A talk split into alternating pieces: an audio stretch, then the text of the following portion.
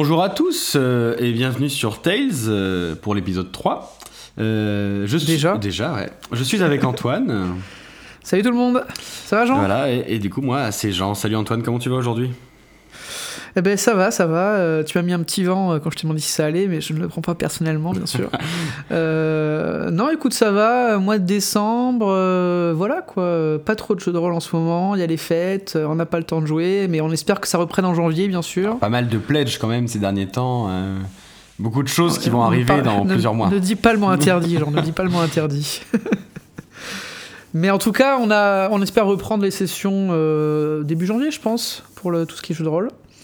Et puis, euh, et puis aujourd'hui, on vous parle d'un jeu de rôle euh, qu'on apprécie tout particulièrement, euh, n'est-ce pas, Jean? Un jeu de rôle, on va dire, en tout cas différent. Euh, on a parlé de Tales from the Loop et de Cthulhu, l'appel de Cthulhu, qui sont deux jeux de rôle plutôt orientés enquête, plutôt orientés ambiance et mystère. Et là, on va parler d'un jeu de rôle qui est à l'opposé de ce genre de jeu. Euh, Alors, à l'opposé, je ne dirais pas à l'opposé, mais en tout cas, effectivement, il y a des composantes qui n'existent pas du tout dans les deux premiers jeux et qui sont présentes dans celui-là. on va dire que si, si le jeu de rôle était un, un, un- un continuum, un spectre, et que euh, la- le côté narratif était d'un côté, celui-ci, même si jamais il reste un jeu de rôle et qu'il est très narratif, il n'y a pas de problème, surtout par des aspects un peu particuliers. Il est quand même Ah, bah, très, très différent, ça, euh, sous plein des aspects des deux premiers ça. qui se Mais sur ressemblent. l'am- sur l'ambiance mystérieuse, on, on reste un peu dans le mystère, mais il y a autre chose qui s'ajoute, quoi. Alors, euh, du coup, le, le jeu de rôle, euh, bah, enfin, vous le savez, hein, vous avez vu, c'est dans le titre, c'est Alien, hein, le jeu de rôle euh, de, de Free League, traduit en français par Arkham Asylum. Et euh, Antoine, est-ce que, avant qu'on commence à développer un petit peu autour de ce jeu, tu aurais une petite, une petite histoire à nous raconter autour de ce jeu, un petit Alors, vécu euh, traumatisant Eh, ou non? Écoute, l'intégralité Euh. des vécus sont traumatisants, tu le sais bien pour moi, hein, surtout dans ce jeu, dans ce jeu de rôle particulier. Euh, non, mais on a beaucoup aimé la, la rubrique qu'on a fait la dernière fois avec les moments marquants. Euh, voilà, un peu d'autocongratulation. Euh, on l'a écouté, on était là, putain, c'est pas mal quand même et tout. euh, Donc, euh, donc ça, plutôt bien. Et on, on a décidé de, de demander des moments marquants, mais pas que à nous, et du coup, de demander aussi à- à- aux joueurs et aux joueuses qui sont autour de notre table, avec qui on joue régulièrement. Euh, donc je propose que on demande d'abord à eux, et puis je raconterai mon anecdote peut-être après. Qu'est-ce que t'en dis? Allez, parfait. Donc, comme vous allez fortement le deviner, ils sont pas là avec nous en train d'enregistrer, donc on va euh, les laisser parler, et puis on reprendra euh, juste après. Voilà, on va commencer par accueillir Jessie. Salut Jessie. Elle t'a dit bonjour au moins ou- Oui, elle m'a dit bonjour, t'inquiète. Quand je repense à Alien, moi je pense à une scène où j'étais un personnage qui avait euh, une addiction et donc euh, j'avais besoin à ce moment-là du jeu de, euh, eh ben de, de laisser libre cours à mon addiction et d'y répondre en fait. Et donc euh, mon personnage va se mettre à explorer le vaisseau sur lequel nous étions, sachant que c'était un, un- vaisseau qui était inconnu. C'est un vaisseau euh, qui était perdu dans l'espace, inconnu. Je vais euh, explorer euh, une partie du vaisseau toute seule. Et donc je rentre dans une pièce, dans une espèce de, laboratoire étrange. Et en fait, en cherchant frénétiquement, de manière un peu désordonnée, parce que j'en avais besoin de la chose que je cherchais, et ben en fait euh, je commence à m'embourber euh, dans ce qu'il y avait dans la pièce euh, au sol, c'est-à-dire des espèces de sphères noires un peu gluantes, un peu bah, comme on, on pourrait s'imaginer dans les films aliens. Et donc là, le maître du jeu me demande de faire un lancer de dés parce que en fait je pouvais plus avancer et j'étais complètement embourbée. Et je rate, et donc mon personnage euh, glisse dans, cette espèce de d'amas gluant.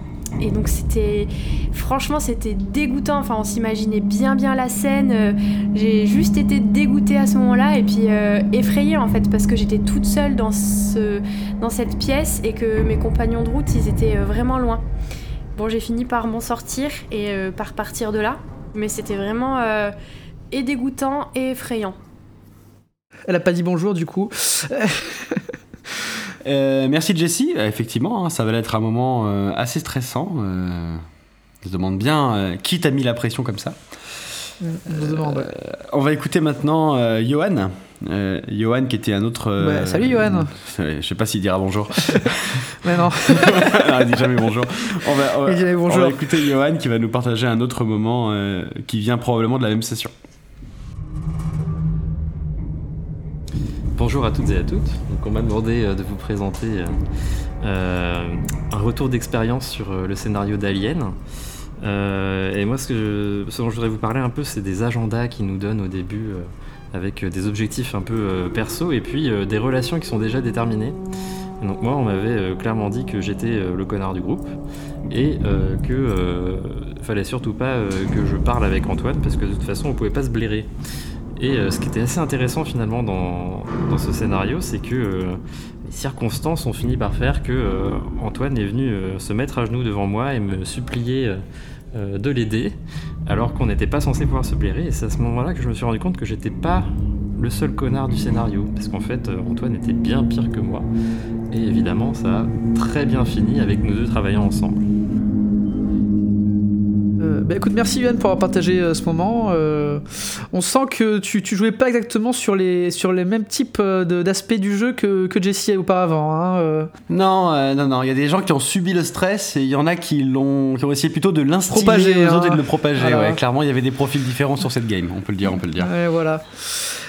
et pour terminer, moi je vais vous raconter un petit moment que. Enfin, petit, ce, que m'évoque ce jeu en fait. Hein, moi je jouais un personnage qui était le capitaine du vaisseau la capitaine du vaisseau pour être précis, un personnage, euh, je dirais pas haut en couleur, hein, euh, je dirais plutôt s'il y avait un autre terme que haut en couleur, euh, j'utiliserais celui-ci, hein, c'est-à-dire que quelqu'un qui est très humain, mais pas dans ses bons côtés, quoi, hein, la vanité, le pognon, voilà, tout ce qui était important, on a vite, vite fait de jeter ses, camarades sous les roues, enfin sous les roues, dans les réacteurs plutôt. Les, les, les, gens d'aujourd'hui diraient que tu étais quelqu'un d'entier. Oui, voilà, j'étais très entier et il y a un moment, en fait, où, euh, je, on, décide avec une autre personne que vous avez probablement entendu juste avant de, convaincre l'équipe d'ouvrir une porte. Euh, et derrière la porte, on sait qu'il y a probablement un, un, monstre, une entité en tout cas. Et euh, on y va parce qu'il y a des ressources. Et que nous, on s'en fout en fait, l'entité. On veut récupérer le loot. On veut les choses pour pouvoir faire de l'argent, voilà. Et du coup, la porte s'ouvre et là un combat dramatique euh, commence à se faire. Euh, on se fait, commence à se faire attaquer contre un, ennemi vraiment au-dessus de nos forces. Tout le monde commence à se battre et puis moi je me dis mais pourquoi je me battrais alors que la créature ne me voit pas et que je peux aller me planquer? Et donc je décide d'aller me planquer dans la salle euh, d'où sortait le monstre, de fermer à clé la salle et de rester dans la salle tant que le combat n'est pas terminé. Et je récolte toutes les ressources que je peux récupérer. Donc je récolte mon butin et j'attends. J'attends les bruits, j'ai essayé d'écouter, j'attends que ça se termine. Et puis au bout d'un moment, le combat se déplace. En fait, bon, il n'y a pas vraiment de combat, hein, c'est une boucherie, hein, tout le monde se fait découper. Euh, il s'enfuit vers les ascenseurs à l'autre bout. J'entends des pas, je, ils partent. La créature semble partir.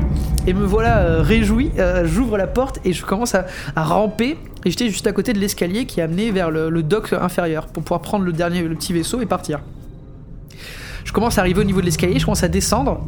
Et là, il y a le maître du jeu qui n'est autre que Jean euh, qui me regarde et qui fait Antoine, t'entends un bruit derrière toi? Et je, fais Non. Comment ça, j'entends un bruit? Il n'y a pas de bruit. Il n'est pas là derrière moi. Et je me retourne.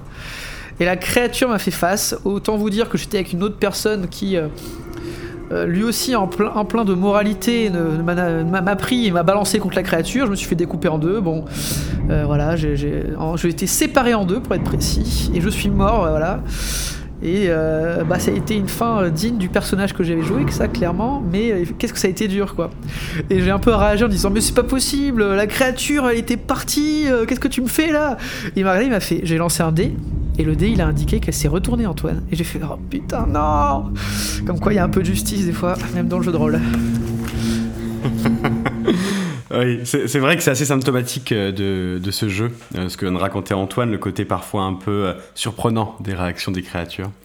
Et on en reviendra dans le système, mais il y a un côté très intéressant, chaotique en fait, presque. Hein. C'est-à-dire que même toi, tu décides pas complètement de comment ça va se passer. Et ça, on reviendra, mais c'est une des choses qui ramène un petit goût particulier au jeu, quoi. Et il y a autre chose qui, transpérait dans, ton histoire aussi, c'est le côté en fait ce jeu, il n'encourage pas forcément la coopération pleine et entière entre tout le monde à tout moment. La coopéra quoi? C'est vrai que vous avez, euh, vers la fin de la game, euh, plutôt choisi la, compétition que la coopération. Mais bon, ça, euh, faites ce que vous voulez après. Bref. Oui. Bon, Revenons au jeu du coup. Donc revenons au jeu. Alien, euh, le jeu de rôle, c'est un jeu de rôle qui a été édité par Free League en décembre 2019 et traduit en français par Arkham Asylum Publishing en décembre 2020. Voilà, sorti sur les rayons en janvier 2021. Euh, on vous promet hein, vraiment toujours qu'on n'a pas de conflit d'intérêt avec Arkham Asylum ou Free League. C'est juste qu'effectivement, on aime bien leur jeu, on n'y peut rien. Et qu'en ce moment, ils en sortent beaucoup. Il y a ça aussi. euh, Effectivement. euh, tous les 6 mois, un an, il y a un nouveau jeu qui sort. Et euh, bon. Et voilà. Et nous, pauvres péons qu'on est, eh ben, on craque. Bon, ce jeu, il a été. ce jeu. Ce jeu, il a été dirigé par Thomas Aronstam pour Free League. Voilà, il faut important de citer les noms des gens euh, qui travaillent Toujours, dessus. ouais. Et il a comme particularité également d'avoir des novellistes qui ont travaillé à l'élaboration de scénarios. On en reparlera après. Et l'un des principaux est Andrew Gaskin. Ouais, c'est un novelliste de science-fiction assez réputé euh, et qui a effectivement travaillé sur euh, la, plupart des scénarios disponibles pour l'instant dans le commerce. euh, ce qui en font des scénarios quand même, on va dire, bon, on en reparlera, mais plutôt de grande qualité. hein. On voit que ça n'a pas été écrit par n'importe qui. Ce jeu, du coup, tu t'en parlais, il a reçu des prix, non Euh, ouais, il a reçu des prix, euh, notamment aux Ennies, les Ennies hein, qui sont euh, des prix décernés à plus, euh, au, jeu de, rôle tous les ans, avec plusieurs catégories. Et Alien a reçu le prix pour le meilleur jeu en 2020. Et il y a également une boîte d'extension Ouais. qui est sortie l'année d'après, dont on parlera après, le Destructeur des Mondes qui a reçu lui aussi des prix aux Ennies de 2021, notamment pour la meilleure aventure, la meilleure cartographie et la meilleure production value. Voilà, les Ennie Awards, c'est une histoire, enfin, c'est comme un peu des, les As d'or ou les Grog d'or, des choses comme ça. Euh, c'est pour décerner des prix. euh, donc il y a les jeux de rôle, mais il y a aussi, ils en font en jeu de plateau, etc. Euh, c'est un peu comme des Oscars des jeux, quoi. Pour être simple. Oui, oui, on peut dire ça. Bon, l'univers du coup, Alien, euh, on connaît, enfin la plupart des gens connaissent. Si vous connaissez pas, eh ben, arrêtez ce podcast et allez voir Alien, euh, le 9 passager. Et puis. euh, Ah, le nul. huitième, Le huitième. Antoine, le huitième. Ah, terrible. Ils étaient sept. Bah, je vais, Mais en moi fait, également, je, je vais arrêter le podcast et je vais aller revoir le 8 passager. Après tu peux, tu, peux, tu peux dire, oui, il y avait un chat, donc en fait ils étaient 8, donc c'est le neuvième. On peut débattre, on peut débattre, on peut débattre. Voilà, on peut, on peut débattre. Bon, tout ça pour dire que c'est un univers euh, qui est très connu. Euh, Est-ce que tu peux nous en dire un peu plus? Alors, Alien, c'est un univers effectivement assez connu, avec une genèse un peu particulière. Euh, à la base, euh, il y avait une équipe qui avait été montée euh, par euh, Alejandro Jodorowsky, un artiste qui est sud-américain, si je dis pas de bêtises, et qui avait pour ambition de faire un- une adaptation de Dune au cinéma, et qui pour ça avait réuni énormément de personnes pour travailler dessus à Paris. Et notamment, il y avait Moebius, euh, Chris Foss euh, et Dan O'Bannon, qui étaient euh, scénaristes dans cette équipe-là et qui, suite à l'arrêt, l'avortement, ça comme vous voulez, du projet de Dune, a, pour se consoler, c'est comme ça que l'histoire le raconte en tout cas, écrit le scénario d'Alien. Et il se trouve qu'une grosse partie de l'équipe des gens qui travaillaient sur ce Dune, notamment le créateur du, design de l'Alien, Giger, venait de cette équipe. Ouais. Alors, juste une petite précision, du coup, Jodorowsky, euh, il est franco-chilien. Voilà. Un petit peu de cocorico, voilà. Et euh, si vous n'avez pas vu, donc il y a un documentaire euh, assez célèbre qui s'appelle euh, Le Dune de. Comment c'est Jodorowsky's Dune, il s'appelle. Jodorowsky Dune, bah, on vous conseille de le regarder parce que c'est quand même vachement, bah, c'est super intéressant quoi.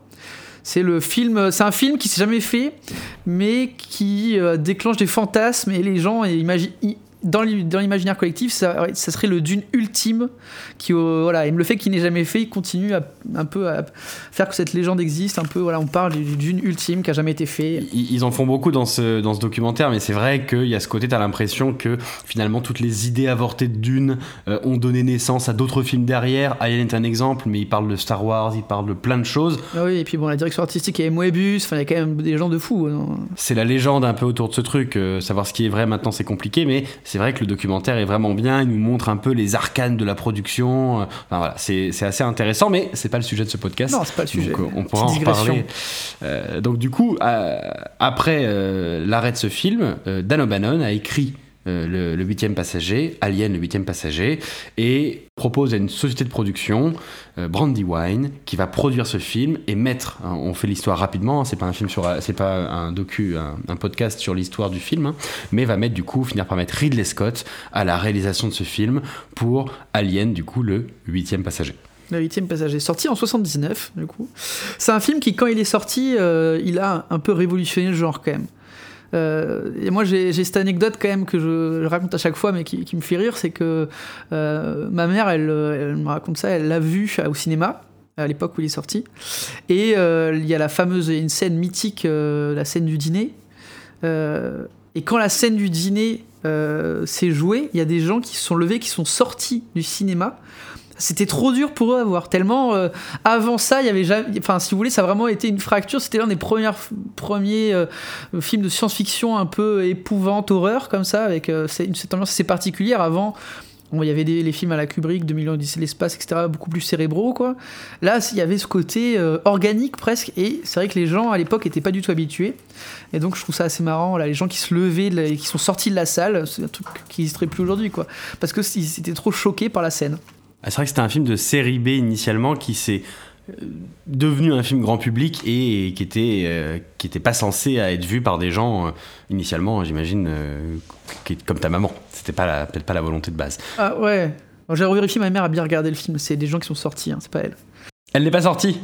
Ah juste la légende s'effondre. voilà. Donc voilà, euh, donc le film de, qui, a qui a pas trop mal vieilli, hein, c'est-à-dire que euh, vraiment, euh, vous pouvez, si vous l'avez pas vu, bon, je pense que vous l'avez tous vu, mais si vous l'avez pas vu, n'hésitez pas à le regarder, ça a pas trop mal vieilli. Voilà, il y a eu donc plusieurs films dans la franchise. on va dire que sur l'axe principal narratif de base, il y en a quatre. Ça, tu me corriges hein, si je me trompe. Non, non, c'est ça, il y a quatre films de la saga principale, on va dire. Il y a Alien, le huitième passager, du coup, je me corrige. Il y a Aliens, avec un S.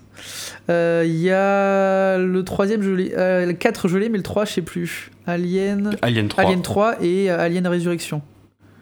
Oui. 4, voilà. On va peut-être pas détailler tous les films parce que bon parce qu'il n'y a pas besoin, je pense. Non, non, juste, ils ont tous été. Les quatre ont été réalisés par des réalisateurs assez important, hein, euh, puisqu'on a, euh, on a Ridley Scott, James Cameron, David Fincher et Jean-Pierre Jeunet euh, pour les quatre premiers films. Pas mal, Ensuite, il y a eu d'autres films, on va dire, un peu annexes avec les Aliens versus Predator. Et depuis, donc assez récemment, il y a eu deux nouveaux films par Ridley Scott qui est un prologue à Alien avec Prometheus et Alien Covenant. Le lore du jeu prend en compte tout ce qui se passe avant enfin à partir du troisième film et avant, donc c'est-à-dire Alien Prometheus, euh, enfin Prometheus, Alien Covenant et Alien, Aliens et Alien 3. Ouais, voilà, c'est à peu près tout, enfin c'est à partir de ces films-là que c'est fait. Euh, c'est un espèce d'univers un peu étendu quand même. Enfin, il y a eu, euh, vous n'avez pas juste le lore des films, hein. il y a quand même dans le jeu de rôle, voilà, il y a un univers qui est un peu plus étendu que ça. Oui, alors dans le jeu de rôle, effectivement, ça va beaucoup plus loin que ça, mais dans l'histoire de l'univers, le moment où se situe euh, le jeu, c'est euh, Alien 3 globalement est contemporain du moment où se situe le jeu. Ouais. Alors Antoine, est-ce que tu peux me dire un petit peu qui est-ce qu'on joue dans ce jeu? On joue des, personnages, euh, des personnages qui, ont, euh, qui sont la plupart du temps euh, bah, comme un peu dans Alien le premier du nom, c'est-à-dire des, des, camionneurs de l'espace, quoi, et qui travaillent pour des entreprises. Souvent, c'est pas des gens qui ont une importance majeure, dans, qui n'ont pas des postes très importants. C'est des ouvriers ou des petits chefs, etc. On peut même dire c'est des rouages de, l'entreprise. C'est vrai, il y a vraiment ce côté des personnes. Et ils sont jetables, clairement. Euh, ça, c'est une sensation qu'on a tout dès le début, quoi. Et euh, qui vont affronter une situation. Euh, et de cette situation va découler l'histoire, etc. Les personnages, il n'y a pas grand chose à en dire. Ils ont chacun des objectifs particuliers, ils ont chacun une histoire. C'est des personnages qui sont, on, y reviendra, mais pour le mode de jeu principal, parce qu'effectivement il y a deux modes de jeu, qui sont pré-tirés. C'est-à-dire que c'est des personnages qui sont préécrits. C'est même plutôt ça le terme qu'on devrait dire, préécrit. Euh, on y reviendra un petit peu après. Euh, donc ça c'est qui on joue, mais à quoi on joue? Alors c'est là où ça devient un petit peu particulier et où finalement ce jeu de rôle se démarque un peu, c'est que dès le début, et c'est écrit assez vite euh, dans les livres de, de, ce jeu, il existe ce qu'ils appellent deux modes de jeu. Il y a un mode euh, dit classique qui a été assez peu développé pour le moment et qui sera probablement beaucoup plus développé euh, dans les bouquins qui vont sortir euh, bientôt, qui est le mode de campagne, hein, qui est un mode où vous avez une création de personnages assez classique, où vous distribuez des points dans vos compétences, vos attributs, et vous décidez les caractéristiques de votre Avec un personnage. monde ouvert. Avec tout un système de création, avec un monde très ouvert, et finalement bah, une liberté laissée au MJ pour faire un peu ce qu'il veut. Il y a énormément de background dans le bouquin de base pour faire ça. Et vous avez un autre mode qui s'appelle le mode cinéma, euh, qui a été créé pour vous rendre et vous donner le feeling des films. C'est vraiment l'objectif, c'est ce qui est noté. Euh, l'objectif de ça, c'est de vous donner le feeling de ce que c'est qu'est d'être un personnage dans un film alien. Et dans ce mode-là, dans le mode cinéma, tout est écrit à l'avance, ce qui, veut dire que chaque personnage a un background qui est écrit, des réactions qui sont écrites, euh, le- les, les feuilles de personnages sont effectivement toutes faites, les personnages sont pré-tirés, et les scénarios sont écrits phase après phase, comme un film en actes. Il y a plusieurs actes, avec finalement des objectifs de personnages qui vont évoluer en fonction de l'histoire. Et les personnages reçoivent des, des objectifs dans la première partie du scénario, qui vont évoluer avec, et qui sont déjà euh, avec l'évolution du scénario. Et ça, c'est assez particulier parce que du coup, les personnages, les joueurs, pardon, euh, vont vraiment interpréter euh, leur personnage et mettre finalement assez peu d'eux-mêmes dedans. Un petit peu, hein, mais il y a vraiment un côté, leur, personnalité et leur volonté, ce qu'ils veulent faire est déjà défini par le jeu et par les gens qui l'ont écrit. Ouais, donc ça aide euh, pour les gens qui n'ont pas l'habitude. Du coup, moi je voudrais mettre un, un pas, c'est pas un bémol, mais juste n'ayez pas peur. Hein, ce n'est pas euh, euh, parce que tu as dit que les réactions étaient préécrites. C'est il reste du, il reste du jeu de rôle. Enfin, il reste de l'interprétation du personnage. Il y, a des, il y a un guide, en gros, où on vous donne un guide avec, en vous disant voilà, votre personnage il va vouloir plutôt ça, plutôt ça, plutôt ça, voilà son objectif. Et après, ça vous l'interpréter. hein. Euh, Il n'y a pas cette sensation d'être contraint. Enfin, je, ça, je veux tout de suite le dire. Voilà, n'ayez pas peur. C'est pas euh, un script. On vous donne un guide, on vous donne euh, un cadre, et il va falloir jouer avec ce cadre, mais euh, vous avez complètement le, moyen d'interpréter son personnage comme on veut. hein.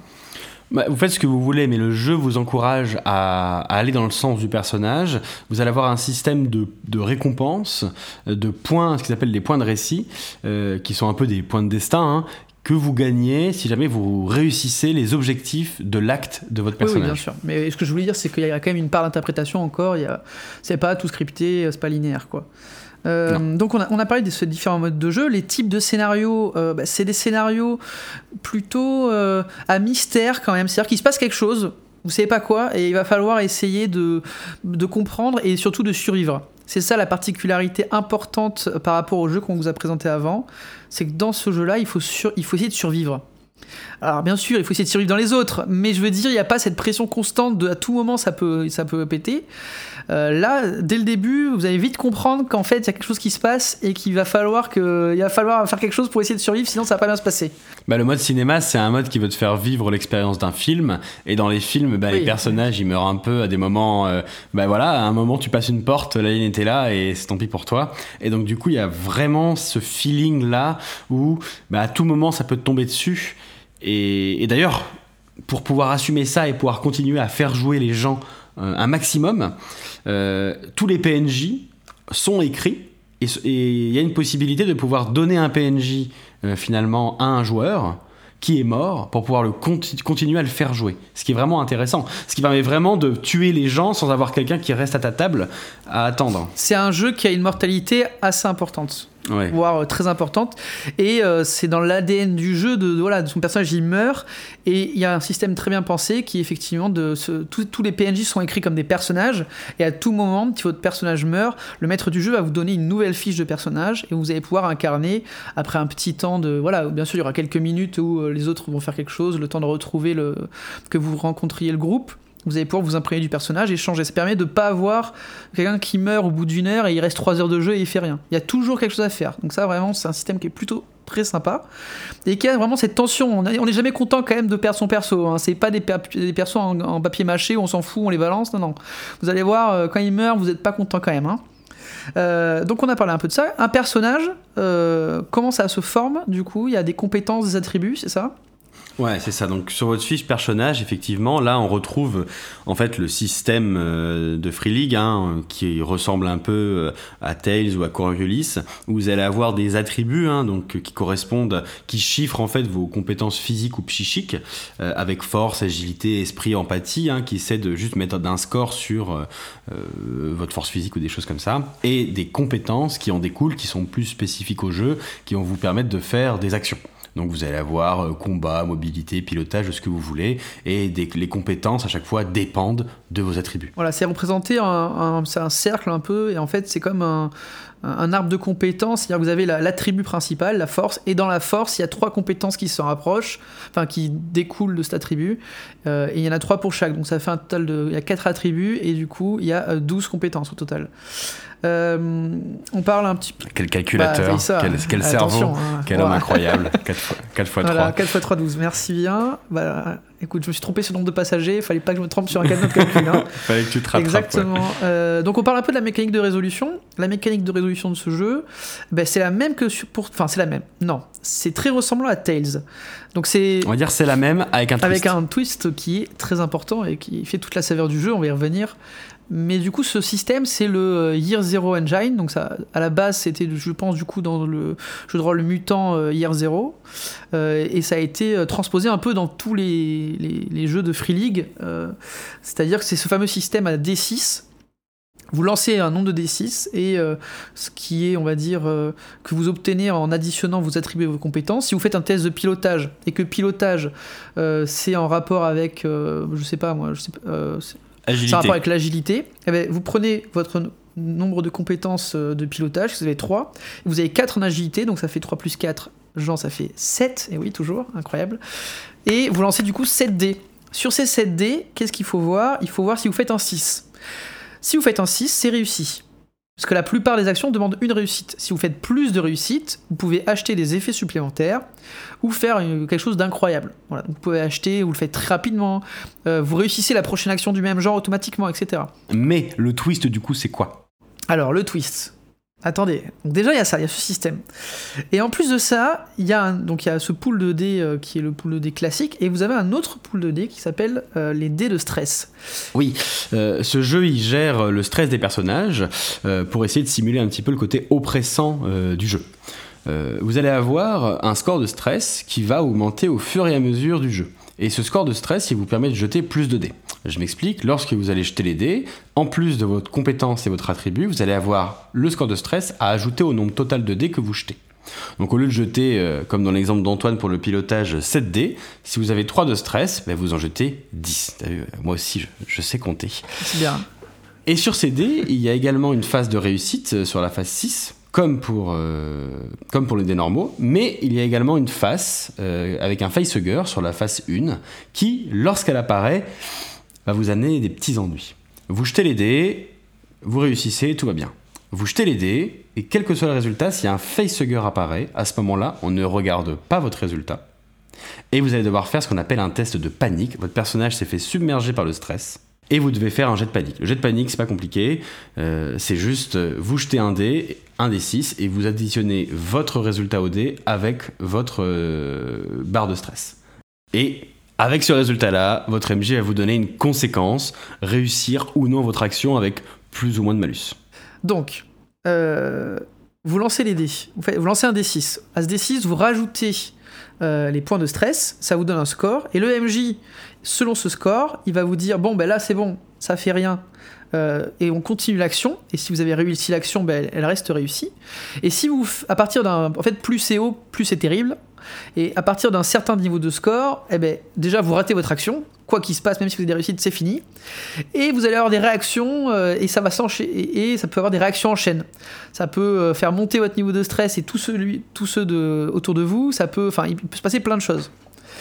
Donc, c'est un système qui est à double tranchant. Parce que vous allez avoir besoin d'avoir des points de stress pour réussir des G de dés compliqués. Parce que ça rajoute un pool de dés supplémentaire, donc ça vous fait plus de dés à lancer. Et effectivement, quand on a 15 dés à lancer, bah, c'est mieux que 6. Mais en lançant ces dés, c'est à double tranchant parce que vous prenez le risque de rentrer en panique. Et si vous rentrez en panique, c'est jamais bon. Il n'y a jamais un moment où vous dites génial, un test de panique est facile. Et plus vous êtes stressé, plus votre test de panique est difficile, et plus vous avez de chances de faire n'importe quoi. Donc c'est un nouveau système qui en fait euh, vous demande de gérer ce pool de dés de stress en plus et qui est euh, une mécanique super importante parce que vous avez besoin d'avoir du stress pour pouvoir réussir. Parce que plus on est stressé, euh, plus, je sais pas, plus on est fort, hein, j'en sais rien. Je dirais pas qu'on a besoin d'avoir du stress, t'exagères un peu. On va dire que t'as plus de dés à lancer, donc tu vas mieux réussir, mais t'as pas besoin d'avoir du stress. Tu l'accumules un peu malgré toi. quand oui, même. ça c'est sûr, t'as raison. On l'accumule malgré ça, mais c'est clairement dans certains combats, si tu arrives avec zéro stress, c'est pas la peine. Bah, c'est sûr que ça améliore tes chances de faire réussir vu que t'augmentes ton nombre de dés. Mais bon, plus t'as du stress et plus t'augmentes tes chances de vrai. faire un test de panique et donc plus t'augmentes tes chances de faire tout foirer. Et euh, très clairement, on l'a vu, euh, je me rappelle d'un moment euh, où vous aviez mal géré votre réserve de panique dans le sens où les joueurs sont arrivés dans un combat où il y avait vraiment... ils avaient tous beaucoup de, de, de- de stress, et une, une réserve de stress qui était augmentée. Et il y a eu une réaction en chaîne où les joueurs se sont mis tous à, st- à- à stresser. En jetant en jetant les dés, ils ont tous eu finalement euh, un test de panique à faire. Et ils se sont tous contaminés les uns les autres avec des, des résultats de test de panique qui étaient de plus en plus délétères. Et finalement, il y en avait euh, un qui partait en courant, l'autre qui se mettait en boule par terre, un à côté qui se tapait la tête contre un mur, et le monstre à côté qui pouvait faire open bar. Donc, euh, c'est effectivement une mécanique à double tranchant, mais je dirais pas à dire jusque le fait que tu as besoin du stress. On va dire que ça, c'est arrangeant, ce qui est un peu vicieux parce que ça te donne envie d'en avoir toujours un petit peu en te disant ouais, je vais gérer mon risque, avoir 2 3 dés en plus. Les chances d'avoir euh, un facehugger, elles sont faibles, mais du coup, je jette quand même une dizaine de dés, c'est cool. Donc, il y a ce petit côté un peu vicieux où tu te dis, ouais, je peux en avoir un peu, c'est pas trop dangereux jusqu'au moment en fait où en fait euh, le risque il est pas linéaire il est exponentiel. Et il y a un moment où ben le problème c'est qu'il y a des résultats qui te font euh, te font choper des, du stress supplémentaire. Tu le vois pas arriver t'accumules un max de trucs et tu te retrouves à jeter 20 dés et tu fais genre what the fuck qu'est-ce qui se passe? Et, et là c'est la panique Non, mais c'est souvent ça. Et puis là, vous voyez, dans la conversation, on n'est pas euh, complètement d'accord sur l'utilisation de, ce- pool de dés. Et ben, c'est ça toute la partie, en fait. C'est-à-dire que toute la partie, vous allez être là, mais attends, est-ce qu'il faut que je me repose? Est-ce que j'ai le temps de me poser pour essayer de faire diminuer mon stress? Est-ce qu'il faut que je le garde? Parce que là, on arrive dans un moment où je vais avoir besoin de ces, dés en plus pour gagner. Donc voilà, il y a une tension qui est créée avec ce système et qui est constante durant la partie. Euh, et ça porte bien son nom du coup. C'est vraiment euh, voilà. Ouais, le ouais. stress, c'est vraiment, cette mécanique. Elle apporte un sel à la partie euh, qui est incroyable. et elle est parfaitement adaptée au genre du jeu donc là-dessus ils ont vraiment fait je dirais pas un sans faute mais en tout cas l'idée de Ah oui, euh, ils ont génial. pris un système qui existait déjà qui fonctionnait bien mais l'idée fonctionne vraiment très très très bien dans ce jeu et elle pourrait être reprise dans d'autres jeux hein, vraiment elle est ils ont vraiment elle- amélioré leur système de base avec cette mécanique qui est complètement géniale pour ce, ce type de jeu. Effectivement, ça irait pas dans tout, mais là vraiment c'est top. Donc là, on a juste parlé du système de résolution, mais le jeu, en fait, est- c'est c'est à la fois une force et peut-être un défaut. Il est vraiment blindé de mécanique, hein, ça part un peu dans tous les sens. Il y a énormément de tableaux et énormément de règles qui s'accumulent. Et donc le jeu, il gère aussi les dégâts.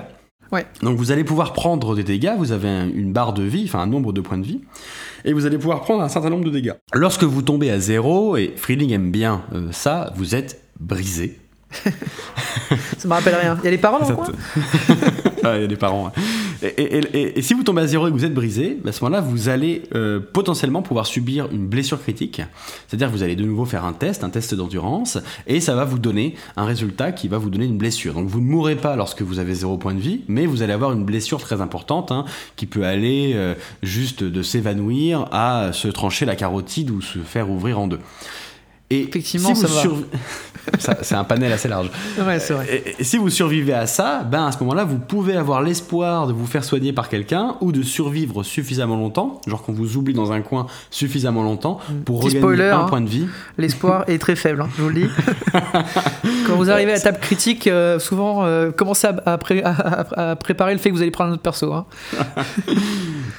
Et donc du coup, ben, soit vous survivez, euh, soit vous mourrez dans d'atroces souffrances. Et comme on le disait tout à l'heure, la mort est- fait complètement partie du jeu, parce que si vous mourrez, et qu'on n'est pas à la fin du scénario évidemment, euh, bah, vous allez pouvoir euh, récupérer un autre personnage, euh, soit qui est déjà présent et qui est joué par le MJ, soit qui est pas encore arrivé mais qui est prévu dans l'histoire, et pouvoir du coup jouer quelqu'un d'autre, jouer quelqu'un qui n'a plus du tout ni la même histoire, ni le même objectif, qui est peut-être pas du même côté que le personnage que vous jouiez avant. Donc ça aussi c'est pas mal, hein. il y a un petit côté un peu, bah, d'un seul coup, euh, vous changez de jeu. Enfin, vous changez de jeu, vous changez complètement de, de côté dans le jeu, et, euh, et la partie repart pour vous. Alors le jeu, il gère beaucoup d'autres choses, hein, on en parlait, euh, il gère euh, l'encombrement, il gère des types de blessures différentes, et surtout, vous allez avoir des consommables. Ouais, c'est-à-dire qu'il y a des consommables, donc il y a de l'eau, de la nourriture, de l'énergie et de l'oxygène. Je crois que c'est les quatre principaux consommables.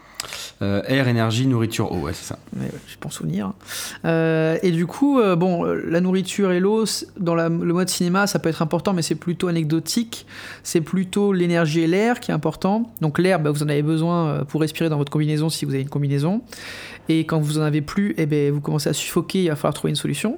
Ah, il y a eu pas mal de scènes où vous vous baladiez en fait dans des scaphandres finalement, et euh, lorsque vous faisiez des efforts importants ou des choses comme ça, euh, à un intervalle répété de temps, je vous demandais euh, de savoir si jamais, enfin de, de- de consommer votre air, et vous, au fur et à mesure où vous avanciez, en fait, vous voyez votre air diminuer. Donc il y avait vraiment une gestion de si j'avance plus loin, est-ce que je vais pouvoir avoir assez d'air pour continuer et revenir, est-ce que je vais trouver de l'air? Il y avait vraiment ça qui était assez présent chez vous. euh, Et puis il y a c'est ça. Et puis il y a un- une éner- l'énergie. L'énergie, elle est liée, alors pour plusieurs choses, mais surtout au radar. On a un espèce de radar de sonar plutôt. Euh, parce que ce qui est important, c'est que vous jouez dans un, toujours le mode cinéma, hein, vous jouez dans un endroit clos. C'est-à-dire que souvent, voilà, il y a- un plan, euh, et vous allez vous déplacer dans un endroit clos, un vaisseau la plupart du temps. Euh, et donc, vous pouvez euh, déclencher votre, votre sonar là, euh, euh, pour détecteur savoir- de mouvement, on va dire. détecteur de mouvement, ouais, c'est plutôt ça, pour savoir s'il y a du mouvement autour de vous. Et donc, comment ça se passe? Vous utilisez votre énergie. Donc, c'est le même système pour tous les consommables. Donc, vous lancez, vous avez 5 en énergie. Vous lancez 5 dés de stress.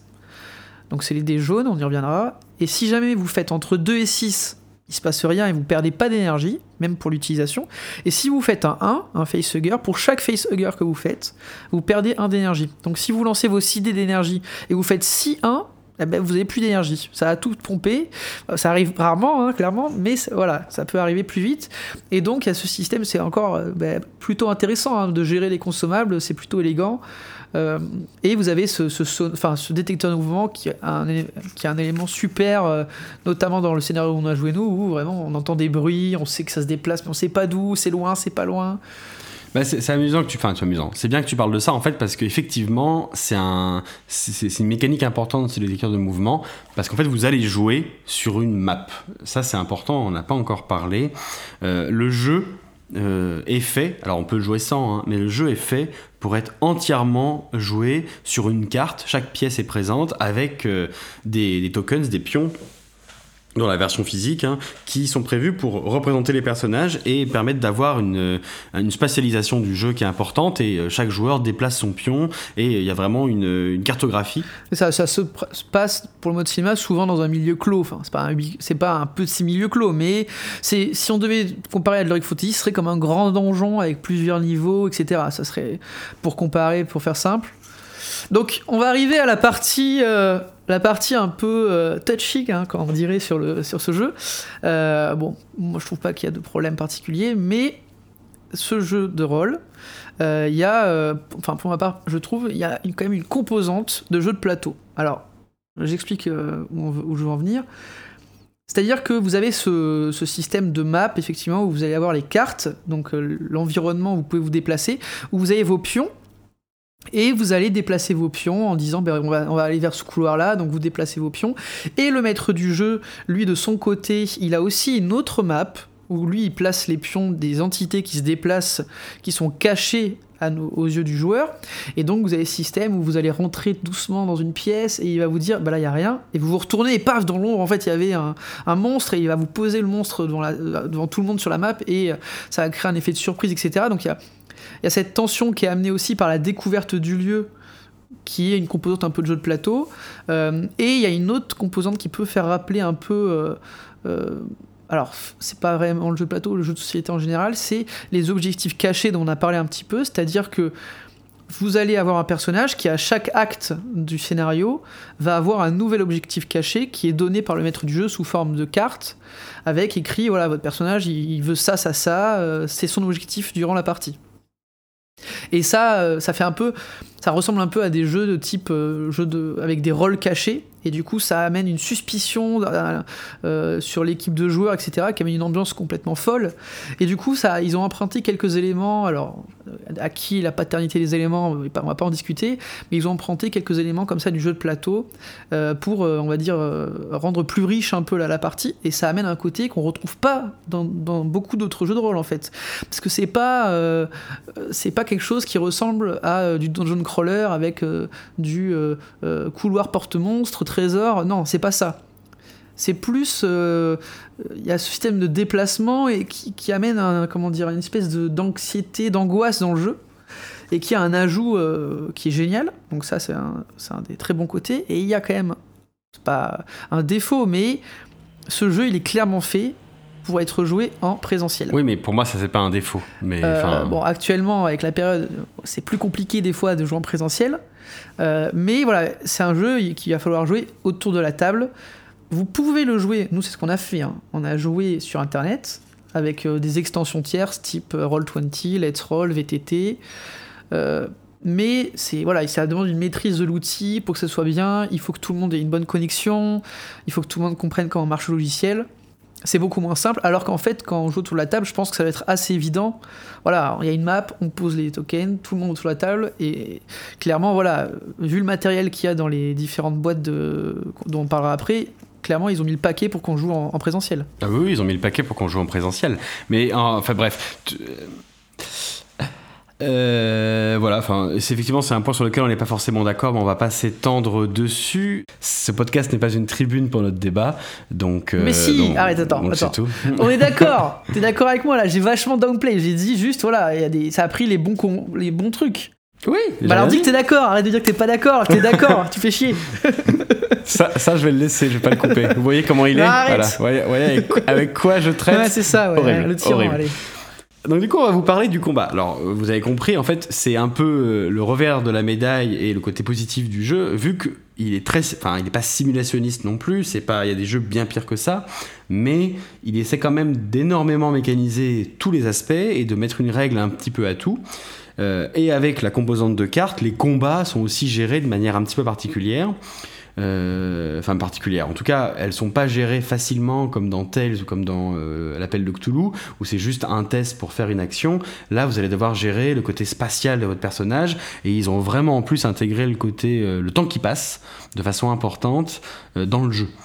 Euh, lorsque un combat se déroule, hein, donc Antoine en a parlé, hein, d'un seul coup vous explorez une salle et là, bam, il y a une créature qui est là et elle est devant vous, elle vous attaque. Le MJ va vous commencer par, si vous êtes en présentiel, tirer des cartes et vous faire tirer au hasard tous une carte qui correspondra à votre, passe, à votre tour dans le jeu. C'est l'initiative. Oui, c'est ça, vous tirez l'initiative.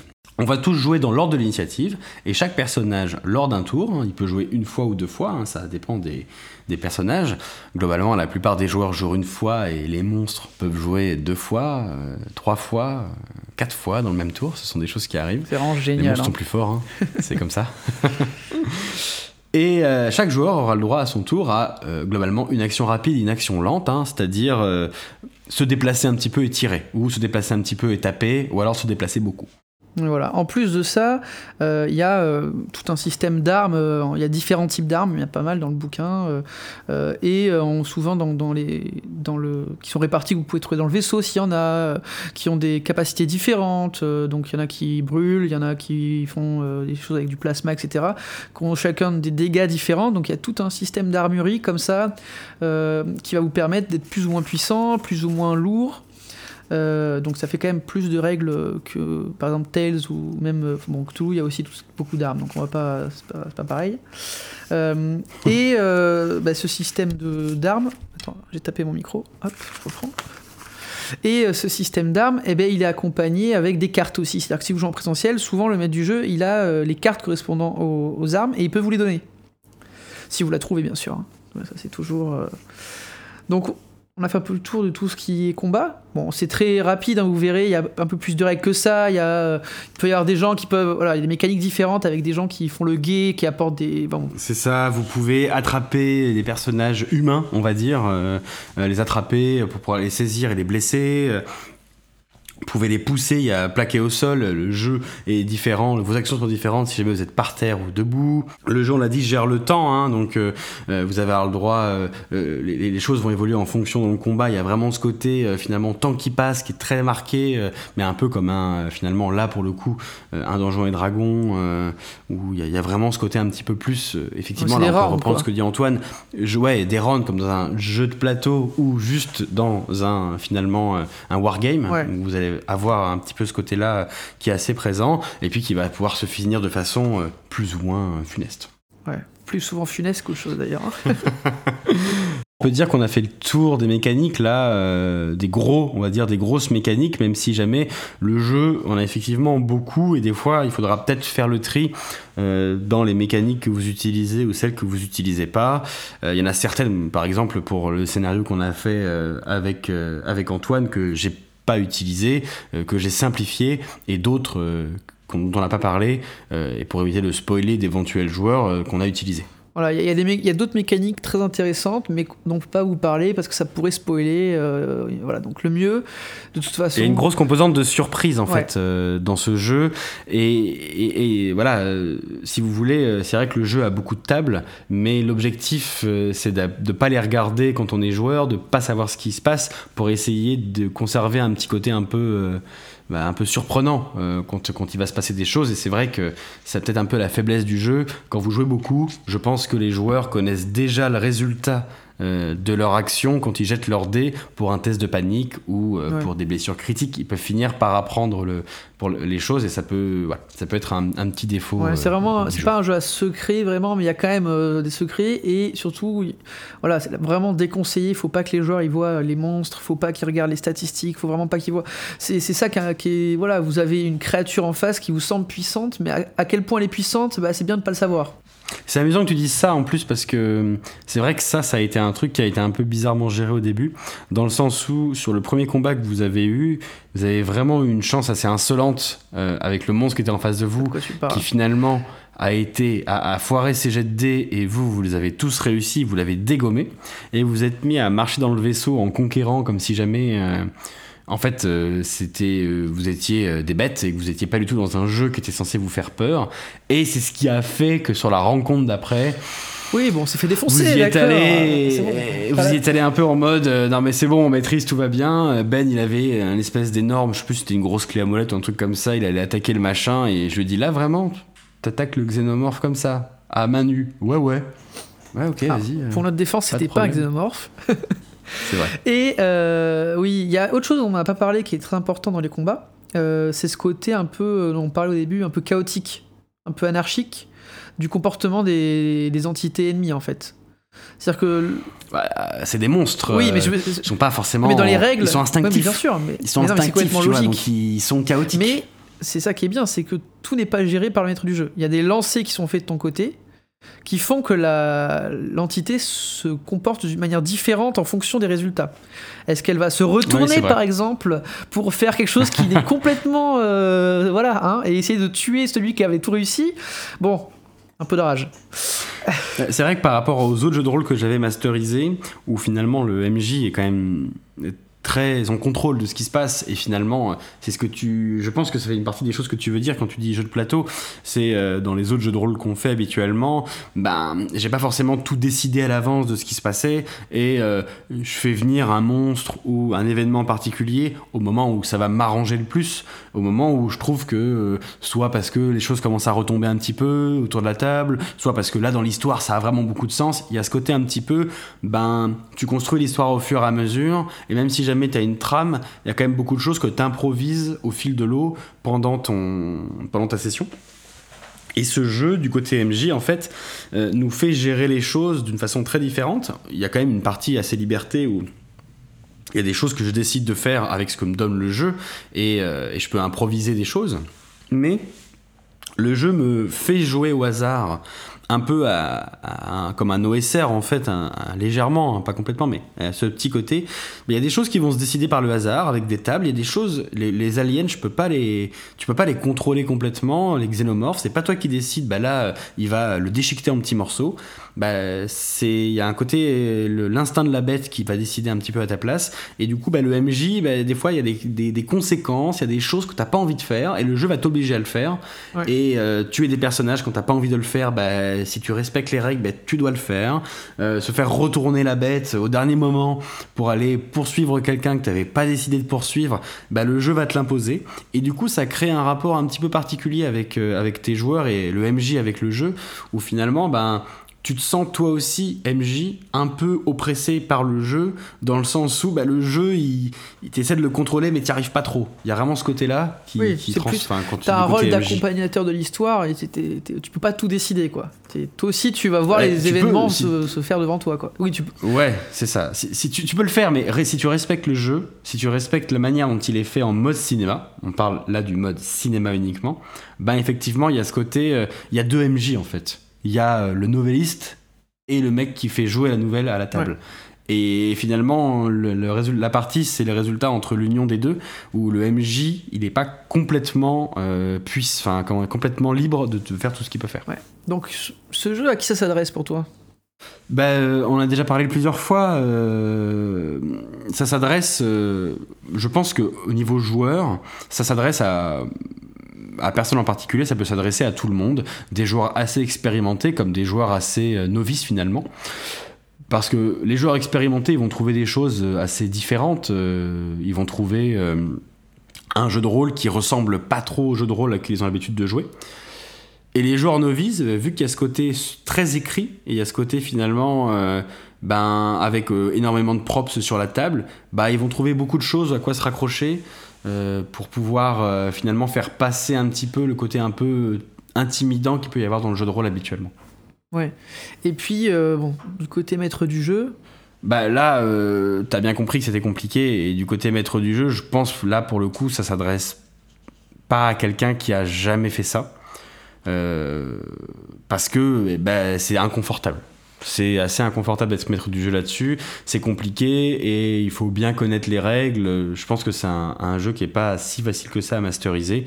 Donc j'aurais dit plutôt un MJ euh, qui a déjà masterisé d'autres jeux. Ouais, c'est pas. Je sais pas ce que t'en bah, penses. Non, mais si, hein. moi j'ai vu un petit peu. Moi j'ai été joueur sur, le, sur la partie, mais c'est vrai que tu, quand tu lis même un peu les règles, etc., que tu revois après, c'est pas un jeu qui est simple à masteriser parce que c'est pas que du narratif. T'as des règles à connaître, t'as des choses à déplacer, t'as beaucoup d'éléments à, gérer en même temps. Euh, dont l'ambiance sonore qu'on va, on va y venir juste après, mais qui est importante. Il y a plein de choses à faire. Et euh, ben, c'est-à-dire que tu peux pas te concentrer uniquement sur ton rôle de maître du jeu. Et je pense qu'il faut avoir une certaine déjà, euh, aisance, mais un peu quand même, et habitude d'avoir masterisé. Pour, pouvoir, pour que le, le flow coule tout seul, quoi, pour pas qu'il y ait d'accro. Euh, donc je dirais pas non plus qu'il y ait besoin d'avoir 40 ans de carrière de jeu de rôle derrière. Mais par exemple. Bah, ce qu'on n'a pas. Ce qu'on n'a pas déjà, voilà. mais par exemple, euh, on a parlé de Tales, bah, ce serait bien que, par exemple, vous ayez déjà joué à Tales euh, ou un autre jeu, hein, et que vous ayez fait, par exemple, au moins 4-5 parties dessus. Ça demandera beaucoup plus de travail que jouer à du Tales, euh, ou même, bon, du Cthulhu, c'est différent comme type de jeu, mais par exemple, Tales, ça, ressemble, c'est un peu les mêmes mécaniques, on va dire, en, termes de, jeu, de système de jeu, c'est la même base de jeu, quoi. Bah, ça demande beaucoup plus de préparation et c'est quand même beaucoup plus complexe à gérer que du Tales from the Loop. Ouais, puis même si, en fait, si vous voulez faire respecter le côté cinéma, vu qu'il y a beaucoup de choses écrites et finalement euh, de jets à faire, enfin, au-delà de la préparation, pendant la partie, finalement, si, si, on veut que ça coule, mais respecter le fait que le MJ puisse pas euh, tout improviser, parce que finalement, euh, tu, voilà, on l'a tous vécu sur des sessions où la partie va pas du tout dans le sens où tu veux que ça parte, ben, t'arrives en improvisant deux, trois choses, à redresser la situation, à remettre les joueurs dans le bon sens. Enfin, tu te débrouilles parce que ben, quand es MJ, t'apprends à improviser. Euh, là, si jamais tu commences à jouer comme ça sur ce jeu-là, à trop improviser et à ne pas respecter la trame du jeu, bah, tu perds ce feeling cinéma hum, quand tu joues, encore une fois, en mode cinéma. Donc ça, ça rend le truc un peu difficile, je pense. C'est une expérience de MJ qui est un peu différente. c'est sûr. Et puis même, quand tu voyais, quand on partait en Bretagne et qu'on faisait du Tales, des fois tu commençais à préparer la session le matin à 10h et le soir c'était fait quoi. Tout était prêt, on jouait, il n'y avait pas de problème. Là, clairement, je Hmm. pense pas que tu puisses sortir euh, Charlotte of Gods le lundi matin à 10h et nous faire jouer à 19h euh, le premier acte. Ça demande un peu plus de travail. effectivement, c'est compliqué. Donc Oui, ça, oui, voilà, ça c'est un peu pour qui ça s'adresse. Ensuite, au niveau de l'ambiance, bon, je pense qu'on on en a parlé un petit peu. Voilà, c'est une ambiance angoissante. Non, on a, il manque un truc dont on n'a pas encore parlé, et on va en reparler encore une fois. c'est quoi? Bah, euh, l'ambiance, c'est Audio Tabletop. Ah On va oui finir par penser qu'on est, spo- qu'on est sponsorisé Pardon, par Audio Tabletop, je pense. Non, voilà, il faut, Ah, ben, il faut- voilà, c'est un jeu, moi là, là, euh, c'est le jeu des effets sonores quoi. Celui-là, euh, ah, ben clairement. euh, alors faut pas en abuser comme toujours, mais franchement, si, si, vous pouvez non en mais abuser. je veux dire, il y a pas toutes les abuser. 4 secondes un nouvel effet quoi, mais clairement, pour ce jeu, mais c'est fait pour. Je sais pas s'ils ont, enfin clairement, il y a déjà il y a toute une section spéciale quasiment pour ça. Je crois que ça s'appelle Alien d'ailleurs. Ouais, ouais, ou Alien, euh, enfin Starship Alien, Ouais. je sais plus, Alien Ship Voilà, ou un et truc comme y a ça. Ouais, tout à fait. Tout ce qu'il faut, il y a l'ambiance du vaisseau métallique, il y a le, le bruit des, Mm. des comment on dit, euh, des fans de, de, Le ventilateur, de- des de aérations. ventilateurs, des aérations ventilateurs qui tournent, il y a tout, et vous avez tout. Ouais, c'est clair, ce jeu, si vous voulez le sonoriser, euh, les musiques, ça peut faire un bel effet, euh, je sais pas, hein, mais je pense que avoir euh, un environnement sonore plus qu'une musique de, une musique d'ambiance, c'est mieux parce que ça va renforcer ce côté. En plus, le jeu, il se veut un peu simulationniste, donc avoir assez peu de musique finalement et juste des bruits avec des bruits de trucs qui rampent des fois, des bruits gluants, des bruits de pas métalliques, euh, les bruits de vaisseaux comme tu l'as dit, avec les bruits d'aération, ça peut vraiment euh, finir d'achever votre ambiance qui va être autour de votre table avec euh, vos maps, vos pions, enfin tout ça, rendre le truc absolument euh, jouissif. Alors, on vous conseille plutôt voilà, de, mettre une ambiance sonore à base de, de bruit et de que musique. Pour une fois, là, je trouve que c'est la musique, il n'y a pas vraiment de musique adaptée. Euh, Enfin, après, dans certaines situations possibles, mais c'est l'ambiance sera bien retranscrite par une ambiance sonore uniquement. Euh, D'ailleurs, euh, il y a des. Est-ce que dans la boîte, il y a des choses type musique pré-préparée Tu avais des trucs de- d'alarme, tout ça? Non, non, non, tout ça. Alors, il y y a une grosse communauté qui bosse euh, et qui, qu'elle soit en- enfin, anglo-saxonne ou française, pour livrer justement des vidéos autour. Vu qu'il y a, on va en reparler après quand on va parler de la gamme, il y a deux gros scénarios qui ont été produits pour le moment. Qui sont euh, euh, le chariot des dieux, le destructeur des mondes. Il y a beaucoup de, de- de- de- de trucs qui ont été faits, euh, que ce soit des aides de jeu, mais sonores et visuels, euh, autour de ces deux gros scénarios. Donc tu peux trouver des choses qui sont plutôt Ouais, fan-made, bon, on en tout cas, de super qualité. Moi, je me rappelle, c'était dingue, quoi. Les bruits de bruits d'alarme, les trucs comme ça, les interactions avec Mover. Ouais, euh, ils ont pillé les films aliens. Bon, clairement, ça, euh, euh, voilà, quoi. vous pouvez tout prendre. Il y en a plein sur internet, c'est super. ouais, il y a tout ce qu'il faut. Donc, on a fait un peu le tour du système de jeu. euh, voilà, c'est un jeu qui nous a énormément enthousiasmé quand même. Ça, vous pouvez l'entendre déjà quand on raconte. Alors, on y a joué, on a fait que Chariot of God, on n'a pas encore fait euh, le- la deuxième partie, et euh, on a fait trois sessions de 5 à 6 heures chacune. Ouais, en gros. trois bonnes En- grosses sessions. euh, et puis, en Destructeur des mondes, on va le faire bientôt. Il faut qu'on juste qu'on on voudrait le faire en présentiel parce que vraiment, on aimerait Ouais. voir ce que ça donne en présentiel. On est sûr que ça doit être dingue. Et donc, on est en train de prévoir un week-end pour faire c'est assez amusant parce que quand tu regardes la boîte du, de Chariot des dieux, euh, donc nous, on a joué ça en 15-18 heures, eux, ils mettent 2 heures. Ouais, bah, je- deux heures. Deux, deux heures C'est des fous furieux. Deux heures même par acte, c'est impossible. Nous, on... Non, non, non, ils mettent 120 minutes. 100 minutes. C'est pas une blague. Pour le Ouais, mais alors, bah, alors là, Arkane Ouais. ou Free League, je sais pas ce que vous avez fumé, mais euh, même deux heures par joueur, c'est pas possible, quoi. Genre, et encore, et en plus, après, Non, bon, nous on digresse beaucoup quand on joue. euh, on voit une, on voit une sortie d'aération pendant 4 heures. Mais qu'est-ce qui se passe si on l'ouvre alors que c'est, on- nous on fait pas les, on fait pas les side quests, on fait les side, side, side, side quests, et puis on- un jour on arrive à la main quest, je sais pas comment. Mais, euh, mais Non, quand non, même, toi, c'est plutôt. euh, Attends, attends, mais il y a un problème de conception dans ce vaisseau, et ça va absolument revoir ça. Voilà, moi j'achète des actions, je suis parti sur le Bitcoin. là. Enfin bon, c'est Ouais, complètement c'est ça. con. Bon, on a fait un peu le tour de ça. On disait la gamme.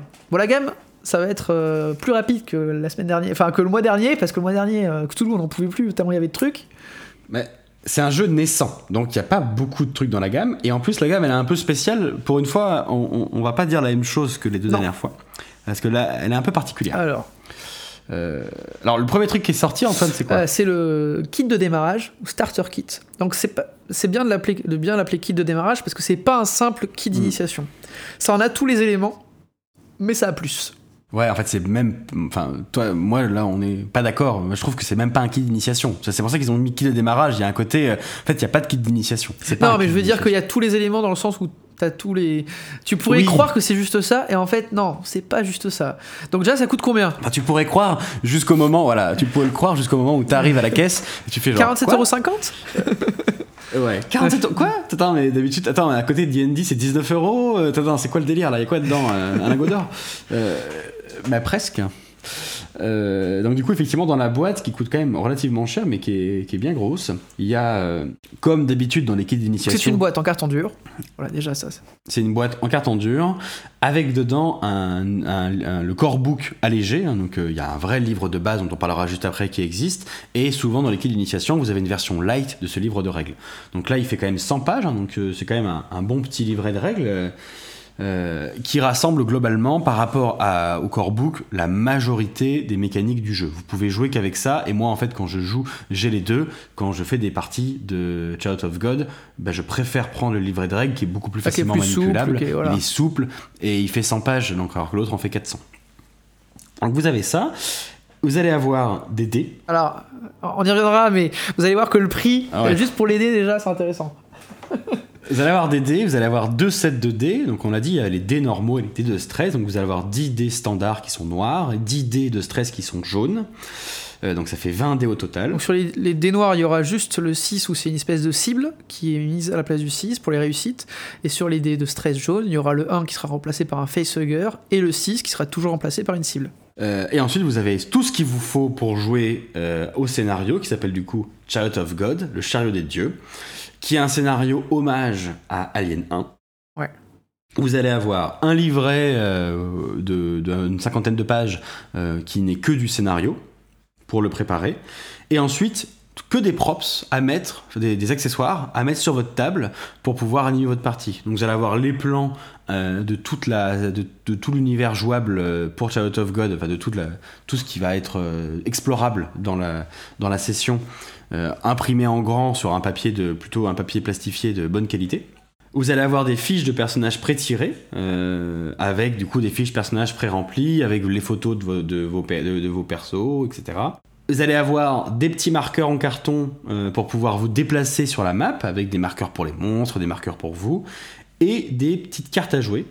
euh, qui vont permettre euh, d'avoir des choses sur la table, les cartes d'initiative pour jouer, vous allez avoir les cartes de tous les objets que vous pouvez trouver dans la game, et à chaque fois les cartes des personnages que vous allez pouvoir rencontrer, ainsi que les objectifs de ces personnages. Donc il y a vraiment énormément Beaucoup de d'accessoires. matériel. ouais. Et ce qui est assez drôle en plus, et de matériel, et ce qui est drôle, enfin drôle ou pas, c'est que finalement il y a des choses comme les cartes d'initiative ou les choses comme ça qui sont pas trouvables dans le commerce à part. Donc en fait, la- la- le seul moyen de se les procurer actuellement, euh, c'est d'acheter le kit de démarrage. Ouais. Donc déjà ça, c'est- donc ça c'est le kit de démarrage.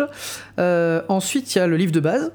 Le livre de base c'est 49,90. euh, donc le prix d'un livre de base plutôt classique, quoi, une cinquantaine d'euros. 400 pages. Euh, Qu'est-ce que tu peux en dire du livre de base, Jean? Il est très bien, hein, donc vous allez avoir une 100, 100, 150 pages de règles et ensuite énormément de lore. En fait, la majorité du livre de base, c'est du lore. Avec euh, l'univers d'Alien, euh, comment euh, la chronologie, les monstres, euh, je sais pas moi, l'univers géopolitique. En fait, c'est plutôt un livre de base, mais qui va être fait pour les gens qui veulent faire euh, soit approfondir leur univers, soit jouer en mode campagne, mais dont je me suis assez peu servi euh, pour euh, masteriser Chariot of God. C'est un beau bouquin, enfin, c'est assez joli, c'est euh, euh, tout en couleurs. bon, les couleurs c'est quand même plutôt sombre, hein, mais ça se lit très bien. Il y a un scénario dedans? C'est vrai que t'as raison, ils ont mis le paquet sur la DA, euh, il y a un côté très aéré, il y a énormément d'artwork dedans, c'est vrai qu'il est très beau. Euh, ils auraient pu le faire plus petit s'ils l'avaient souhaité. Et il y a un, un scénario dedans euh, qui s'appelle Hadley's Hope, euh, qui raconte euh, la fin de... Le, pardon, c'est un préquel à Aliens, donc le deuxième film de James. Cameron. C'est ce qui se passe juste avant que la colonie euh, commence à, à se barrer en cacahuète euh, sur LV426. Mais qui est fait pour faire une soirée. c'est un scénario ouais, de 4 c'est ou 5 plutôt heures. une- un one shot. Donc bon, ça, voilà, livre de base. Et ensuite, on va arriver à euh, quelques éléments euh, qui fâchent un petit peu au niveau de la gamme, enfin qui fâchent. Si, tu peux le dire. C'est vrai que c'est. euh, moi, je m'en étais pas rendu compte et quand tu me l'as redit, j'ai fait genre. Quoi? Donc déjà, Ah, d'accord. les dés. Bon, les dés, on- peut en- va en parler rapidement parce que voilà, Euh, vous avez bien compris qu'il vous faut deux sets de dés différents pour jouer à ce jeu. Euh, donc c'est-à-dire que soit vous avez votre propre set de D6 à la maison, il vous, en faut au moins une dizaine de chaque et de deux couleurs séparées bien distinctes pour pouvoir jouer. En sachant que dans Tales, on avait dit que bon, les dés étaient bien, mais que c'était pas nécessaire d'avoir le, logo 6. Clairement, là, pour une lisibilité de l'action et que ça se passe de manière fluide, les dés de stress, si vous devez bien regarder où il y a des 1, où il y a des 6, etc., c'est sera plus chiant à regarder. Clairement, euh, les dés, Ouais, ils ont leur utilité là parce que le, les iconographies sur les dés permettent de lire l'action en deux secondes quand on les a. Le problème, c'est que un set de dés, c'est 15 euros. Donc en fait, si on veut jouer avec le livre de base, c'est 30 euros de plus juste en dés, déjà. Donc ça, je vous avoue que 30 euros de dés pour pouvoir jouer au jeu, pff, ça, ça- ça fait mal, hein. Ouais, ouais. En plus, si jamais tu pousses le truc, euh, vu que le MJ fait des jets de dés de son côté, euh, alors il n'a pas besoin de dés de stress peut-être, mais des fois si, parce qu'en fait les PNJ ont du stress. Euh, donc, euh, en fait, il faut presque un set de dés du côté MJ, un set de dés du côté joueur, euh, ce qui fait en fait 4 sets de dés au total, hein, puisque 2 fois 60 2. euros. Voilà. Donc rien que ça déjà, en fait, quand vous voyez le kit, le kit, de- le starter kit qui est à 47,50 et euh, le- les sets de dés Ventura Park qui sont à 30 euros, tu te dis juste, attends mais. euh, Est-ce qu'on prendrait pas deux kits de démarrage Non mais je veux dire, le kit de démarrage à 47,50€, t'enlèves 30 balles de dés, ça fait pour 17,50€, t'as tout le reste. Non mais attends, ça c'est voilà. Donc le kit de démarrage, il est intéressant. Euh, Voilà. Euh, bon, ça c'est les dés. Ok. Ensuite, il y a un autre truc, il y a l'écran. Alors l'écran, c'est l'écran, c'est 25 euros. L'écran, il est beau. C'est un bel écran. Avec, enfin, moi, l'illustration est complètement dans le thème. Euh, c'est euh, après à l'intérieur, t'as des tables pour le mettre du jeu.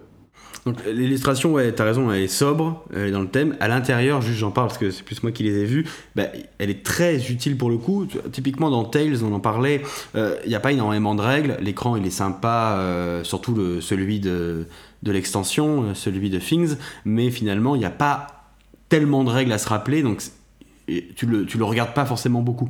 L'écran d'Alien, vu que tu n'arrêtes pas de faire des jets sur des tables et que les tables elles y sont, pour le coup, la partie MJ est vraiment très très bien.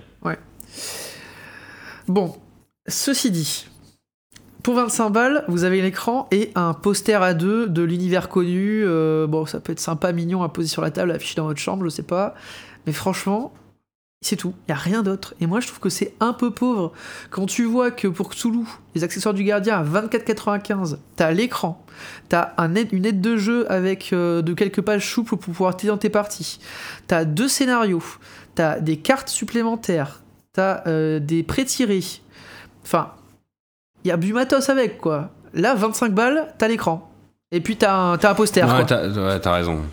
Là, ils auraient au moins pu donner des belles fiches perso. franchement, en fait, c'est ça euh, qui voilà, manque. au moins des belles fiches Mais- perso. Bon, après, c'est le côté, il y a y beaucoup, on joue beaucoup en cinéma, en édition, en mode cinéma, donc les fiches perso, t'en as moins besoin. Et franchement, on n'aurait pas craché sur un scénar, quoi. hein. Ouais, un scénar à la limite, euh, ça peut être dur à écrire en mode cinéma, donc pourquoi non, Mais les fiches perso, moi je comprends pas qu'ils en aient pas mises. En fait, il n'existe pas actuellement de fiches perso un peu jolies que tu peux acheter parce que euh, effectivement ils les fournissent dans les boîtes de base pour les personnages pré-tirés, mais tu es obligé de les imprimer toi-même. Ils auraient pu nous les mettre dans Oui, les voilà, dans le bon. Voilà. dans l'écran. C'est les deux, euh, les dés et ça, bon, dans la gamme, je trouve que, bon, pas fou. Et enfin, la, dernière chose, c'est euh, la première extension, enfin le premier supplément, qui est une nouvelle boîte, du coup, hein, donc c'est c'est beaucoup euh, une boîte en carton dur, qui est le Destructeur des mondes. 29,90. Et on, on l'a pas. 29,50. 29,50, pardon. Euh, et on l'a pas encore fait, mais ça ne saurait tarder. Et ça, clairement, ça a l'air d'être euh, de la frappe, comme on dit. Ouais, euh, le, premier, le premier scénar cinématique, c'était l'hommage au premier film Alien, hein, le huitième passager, claustrophobique, exploration, peur de se faire attraper par un alien. Le deuxième, on part plutôt sur un hommage à Aliens avec un groupe de Marines qui arrive sur une planète. Ça promet effectivement d'être euh, assez sanglant et probablement beaucoup de combats, et ça a l'air effectivement de défoncer. Quand on regarde un peu, c'est le même scénariste que sur le kit de, de démarrage. Ils annoncent aussi 120 minutes, donc si c'est les mêmes 120 minutes que le kit de démarrage, globalement, euh, il va falloir 15 ou 18 heures. Mais par contre, vous pouvez pas jouer seulement avec ça. Vous pouvez pas acheter que ce truc-là, parce que dedans, il n'y a pas de dés, pas de règles. Vous allez avoir euh, des maps, des cartes avec des objets et des véhicules, les fiches des pré-tirés, euh, des cartes avec euh, les objectifs des personnages, le livret euh, du scénario, mais il n'y a pas d'éléments de base du jeu. Ouais, on a vu que les critiques avaient été plutôt dithyrambiques. Et effectivement, donc toi tu l'as parcouru, ça a l'air super quoi. Donc bon, on a hâte de jouer. Oui, oui, ça a l'air aussi bien que le premier qu'on ait fait. Et il y a un dernier élément qui n'est pas encore sorti, qui euh, devrait sortir d'après ce que j'ai compris en février 2020. Il est sorti en anglais, mais il va sortir en- probablement en février 2022 euh, en français chez Arcane. Euh, c'est Colonial and Marines, donc c'est un gros bouquin euh, de au moins 350 pages, hein, d'après ce qu'on. Enfin, ça, 352. Bon bah tu vois, j'étais pas loin à l'œil. hein. Euh, et du coup, euh, le bouquin, toi tu t'es renseigné un petit peu, c'est Alors du coup, euh, il est aussi écrit euh, par euh, des novellistes. hein. Encore une fois, on retrouve encore une fois la, la même personne à l'écrivain, à savoir Andrew Gasca, à l'écriture pardon, à savoir Andrew Gasca. Et dedans, vous allez avoir, en fait, c'est un gros add-on où vous allez avoir plus d'éléments autour de l'univers, surtout pour les Marines. Euh, plus d'éléments autour de leur équipement, euh, de leurs armes, de leurs véhicules, tout ce que vous voulez, euh, du lore et de l'histoire, et des missions, enfin une mini campagne, une grosse campagne. hein. vous allez avoir six missions écrites de la même manière que dans le mode cinéma. Avec, alors je sais pas trop ce que ça veut dire et j'ai pas voulu pour l'instant le regarder. Il parle d'une épreuve de force de fin de partie mortelle, je sais pas trop ce qu'ils veulent dire, mais visiblement il a l'air d'avoir un add-on supplémentaire dedans avec un twist dans le jeu, je sais pas ce que c'est. Ouais, alors ça, euh, moi j'ai juste vu quelques critiques euh, qui ont l'air dithyrambiques, ils ont l'air de dire que c'est exceptionnel comme, euh, comme, euh, comme supplément. Ben, nous, pour l'instant, euh, vu qu'on vous parle des gammes françaises, euh, euh, ben, on l'a pas eu entre les mains, on l'a pas acheté, donc on- peut-être qu'on vous en reparlera après février, après que tu aies fait un petit tour dessus. Mais en tout cas, bah, les différentes critiques en VO et VF qu'on a, qu'on a vues disent, notamment j'ai vu sur Rollis TV qu'ils en parlaient, et ils en ont parlé plusieurs fois, et ils disaient vraiment que c'était incroyable. Donc, bah, hâte de voir ça. Euh, bah, un petit avis final, du coup, bah, vous avez compris, hein, euh, on ne saurait que vous conseiller euh, le kit de démarrage. Clairement, vraiment, c'est la chose à prendre. S'il y a qu'un truc à prendre, c'est le kit de démarrage. Le livre de base, il est très bien, mais c'est plus un add-on pour avoir un scénario supplémentaire et du lore et préparer peut-être une campagne en mode campagne si ça vous intéresse. Et puis le Destructeur des Mondes, euh, bon, bah, bien sûr, hein, après que vous ayez fait Charlotte of God, si ça vous a plu et que vous voulez en refaire un, bah, c'est la, la seule chose qui est disponible avec autant de matériel et, de, et dans ce mode euh, cinéma. Euh, donc bah, foncez. hein. Voilà, je pense qu'on s'était plutôt dit ça. hein, kit de démarrage en premier. Ouais, je suis entièrement d'accord. Et puis surtout Destructeur des Mondes. C'est les deux choses à prendre, on va dire clairement. Et le livre de base en plus, si jamais vous voulez faire de la campagne ou avoir plus d'informations. Euh, N'achetez pas les dés à l'unité. Voilà, sauf si vraiment, euh, bah, sauf s'il n'y a pas de problème d'argent chez vous, quoi. Mais quand même, ça fait mal, clairement. Euh, bon, tout ça, pour finir, vraiment, euh, c'est une expérience à part entière, ce jeu de rôle, quand même. Nous, enfin, moi, j'ai été sur les trois parties, on a été soufflés, quoi. Une ambiance qui était folle, et en plus, nous, on n'était pas en présentiel, donc autant dire que ça doit être d'autant plus dingue en présentiel. Donc on ne saurait que vous dire de foncer, c'est, je pense que c'est assez rafraîchissant comme expérience pour les vieux rôlistes parce que ça change un peu de ce qu'ils ont l'habitude de jouer. Et puis même, c'est, quand même un, objet ludique, euh, que moi je trouve un peu à part. hein. Ouais, ouais, je suis d'accord avec toi, c'est assez cool. Et c'est vrai que pour une fois, on, on- en parle souvent ça entre nous, Antoine, euh, du fait que les mécaniques, euh, en fait, toutes les mécaniques peuvent pas coller à tous les styles de jeu. Les mécaniques, pour moi, et je pense pour toi aussi, Antoine, euh, elles doivent euh, être cohérentes avec ce qu'on nous fait jouer. Et là, dans ce jeu-là, avec le système qu'ils ont fait, ils ont vraiment réussi à mécaniser euh, l'ambiance d'un film alien et finalement à, mettre les joueurs sur la piste de ce que c'est que de ressentir de ce que c'est qu'être dans ce genre d'ambiance, ce genre d'univers. Et ça marche super bien. Et c'est vrai que autour de la table vous étiez stressé. Et pas parce que il y avait euh, euh, une ambiance euh, forcément très angoissante je veux dire par rapport à un Cthulhu par exemple qui est vraiment un jeu d'ambiance où il faut une immersion forte. C'était vraiment les mécaniques qui portaient en plus de tout ce qu'on pouvait faire autour. La narration, hein, mais les mécaniques avaient un rôle très important. Elles, sont, de pair avec la narration dans ce jeu, et c'est vraiment une autre ambiance euh, voilà, tout, rien à voir. C'est deux, deux types d'angoisse et de, d'horreur différents. C'est vraiment pas, euh, pas comparable. Et c'est des sensations vraiment top. Euh, donc on ne saurait que vous conseiller. Donc depuis le début, vous avez compris, on vous parle des jeux qu'on adore aussi. peut-être que dans les prochains épisodes, on parlera de jeux pas qu'on n'aime pas, mais où il y a des points un peu plus clivants il y a des choses qui nous ont moins plu. Euh, mais là, pour, pour l'instant, en tout cas, c'est clairement là, les trois jeux dont on vous a parlé, c'est des gros coups de cœur et c'est vraiment des jeux qu'on affectionne particulièrement. Hein. Ah, c'est vrai qu'on joue quand même beaucoup pour nous, euh, on joue pour s'amuser et c'est vrai. Euh, je viendrait pas à l'idée de jouer à un jeu qui nous fait pas envie, qui nous intéresse pas, mais peut-être qu'on se mettra un peu plus à, jouer à des choses qui nous attirent pas forcément en premier lieu, mais pour faire l'effort de découvrir un peu d'autres choses. Exactement. Ben, on vous dit merci pour d'avoir écouté ce troisième épisode. On espère que donc vous pouvez réagir. Euh, on, met quelques messages sur Twitter de temps en temps. Il y a aussi un post sur euh, le forum de Black Book Edition. Euh, n'hésitez pas à nous faire des commentaires, des retours, des critiques. Nous, on accepte tout sans problème. ça fait toujours plaisir. Merci des retours pour les épisodes 1 et 2. Hein. On a eu quelques retours, ça nous a fait super chaud au cœur. et puis on compte continuer sur ce rythme de environ un par mois. Peut-être qu'il y aura un nouveau format qui va se glisser entre deux épisodes de temps en temps.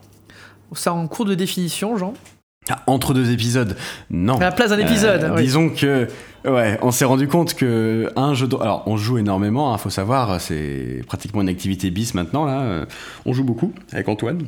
Mais on s'est rendu compte qu'un jeu de rôle par mois, ça va, être, compliqué de tenir un rythme. Si on veut suffisamment jouer pour pouvoir bien vous en parler, avoir du recul dessus, bah voilà, on n'est pas des rôlistes professionnels et on n'a pas assez de temps pour euh, faire un nouveau jeu de rôle tous les mois. Et si un peu à ce rythme-là, Ouais, c'est ça. Dans six mois, euh, on a juste plus de jeux à vous, à vous faire, euh, à, vous chroniquer, si jamais on continue comme ça, parce que voilà. Et l'idée, ce serait effectivement de pouvoir vous proposer d'autres formats à la place de, ces, de ce présentation de jeu, et on est encore en train de définir ce que serait l'autre format. Si vous avez des idées, n'hésitez pas, hein, vous pouvez mettre, ça nous aidera. merci à tous d'avoir écouté.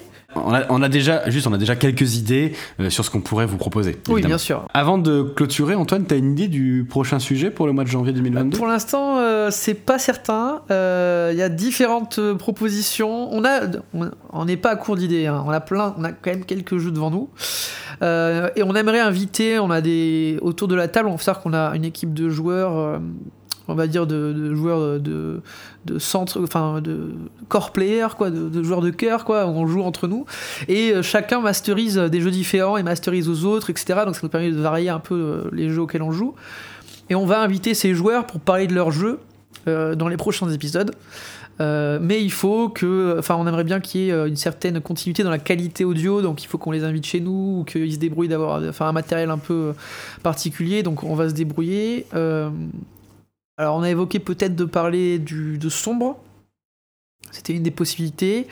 Euh, il y a aussi Insectopia euh, qui est en discussion avec euh, Ben, donc à voir. Pour l'instant, on ne sait pas. Alors, c'est des jeux qu'on fera. De toute façon. La question, c'est plus quand. C'est ça. Le, planning, euh, il y a aussi, il y a d'autres jeux. Euh, il y a Rêve de Dragon euh, qu'il va falloir qu'on fasse, mais bon, ça fait six mois que je prépare et qu'on n'a pas joué, donc il faut que je finisse de préparer ça. Mais là, c'est les fêtes, donc le temps qu'on joue, voilà. Ouais, ouais. La Noénie. Oui, alors ça, il y a beaucoup d'autres choses. parle, mais bon, pareil, ça fait un an que tu prépares, faudrait peut-être qu'on joue.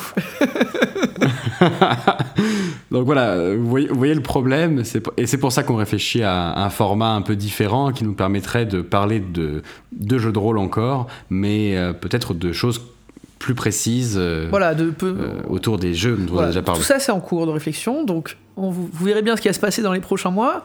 Bah, sur ce, on vous dit merci pour l'écoute, et puis à la prochaine. Salut